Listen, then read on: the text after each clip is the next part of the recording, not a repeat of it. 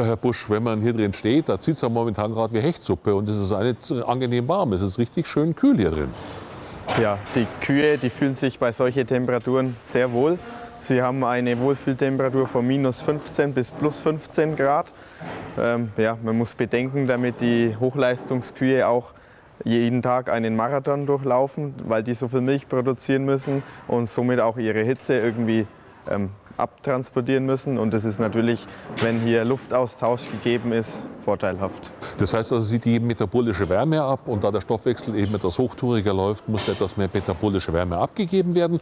Aber jetzt sagen Sie mal, im, im Sommer, da wird es ja wärmer als diese Wohlfühltemperatur von, von 15 oder 18 Grad oder so etwas. Was machen Sie da? Genau, im Sommer muss man sich dann irgendwie nach Alternativen umschauen. Wir haben zum Beispiel eine Kuhdusche vorm Melkstand, wo die Kühe dann beregnet werden und auch einen Ventilator im Melkstand damit die Kühe diese Wärme eben abtransportieren können. Auch hier dann dieser Vorhang, der wird ganz geöffnet, damit der Luftaustausch gegeben ist. Man muss halt probieren, damit die Kühe so viel Luftaustausch wie möglich. Das ist sozusagen quasi wie auf der Weide. Sie können auch noch raus hier.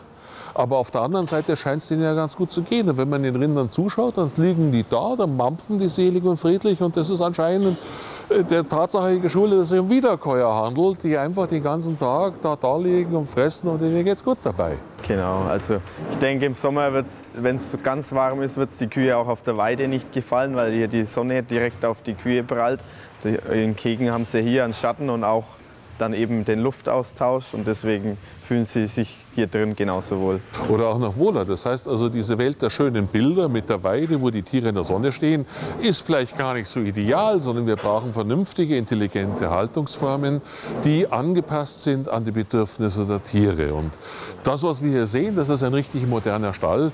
Äh, wenn viele Tierschützer und auch Verbraucher und äh, äh Menschen, die sich halt für die Umwelt engagieren, die versuchen ja zurzeit, den Bau neuer Ställe zu verhindern. Noch die Politik hat gesagt, wir bauen keine neuen Ställe. Äh, wie sehen Sie das? das? Hier ist ja ein neuer Stall. Ja, die Politik sollte sich eigentlich dahinter stellen und versuchen, mehr, ähm, dass mehr Landwirte neue Ställe bauen, weil dann eben für die Kühe eine bessere Atmosphäre geschaffen wird, wie jetzt in die alten Ställe, die wo ja, zwei Meter hoch sind und dann eben keine Luft drin ist, da fühlen sich die Tiere einfach nicht wohl und deswegen müssen neue Ställe gebaut werden. Auf gut Deutsch, wenn man den Bau neuer Ställe verhindert, sorgt man dafür, dass die alten miesen Ställe erhalten bleiben? Und dann hat man natürlich eine Situation, wo die Tierschützer letztendlich einer nicht tiergerechten Haltungsform Vorschub leisten. Und wenn ich es recht sehe, hier haben Sie ja frische Luft, da pfeift der Wind durch, da kommt die Sonne ein bisschen rein an ein paar Ecken. Äh, Sie werden hier sicherlich weniger Medikamente brauchen, weil hier seltener mal ein Tier krank wird, als sagen wir mal in den alten Stellen, mit denen die Landwirte noch produzieren müssen, weil sie von der Politik dazu gezwungen werden. Genau, richtig. Wir haben im Gegensatz, also vom alten Stall in den neuen Stall, haben wir ein Drittel für die äh, Medikamentekosten ähm, gut gemacht. Und es ist auch an der Leistung, merkt man es eben, durch die bessere Haltung, damit die Kühe einfach ähm, bereit sind, mehr Milch zu geben. Ja, jetzt machen wir mal einen Sprung zurück in die Geschichte. Wie alt ist dieser Raum, dieses Gebäude? Ja, dieses, dieser Raum, dieses Gebäude ist bereits 60 Jahre alt. Hier wurden früher die Kühe gehalten. Ja, heute kann man sich das schlecht vorstellen. Sie waren also hier angebunden mit dem Kopf nach vorne gegen die Wand oder gegen das Tor. Hier wurde gefüttert und auch Wasser vorgelegt. Also ganz anders. Sie sagten gerade die Kühe. Wie viel passen denn hier rein so auf einmal? Ja, zwei Kühe. Mehr Platz ist eigentlich gar nicht. Also und äh, das ist ja im Grunde die klassische Haltung. Und äh, wenn man das mit der heutigen Haltungsform vergleicht, ist natürlich ein Riesenunterschied. Man muss allerdings auch bedenken, dass das damals natürlich schon fast als fortschrittlich gegolten hat.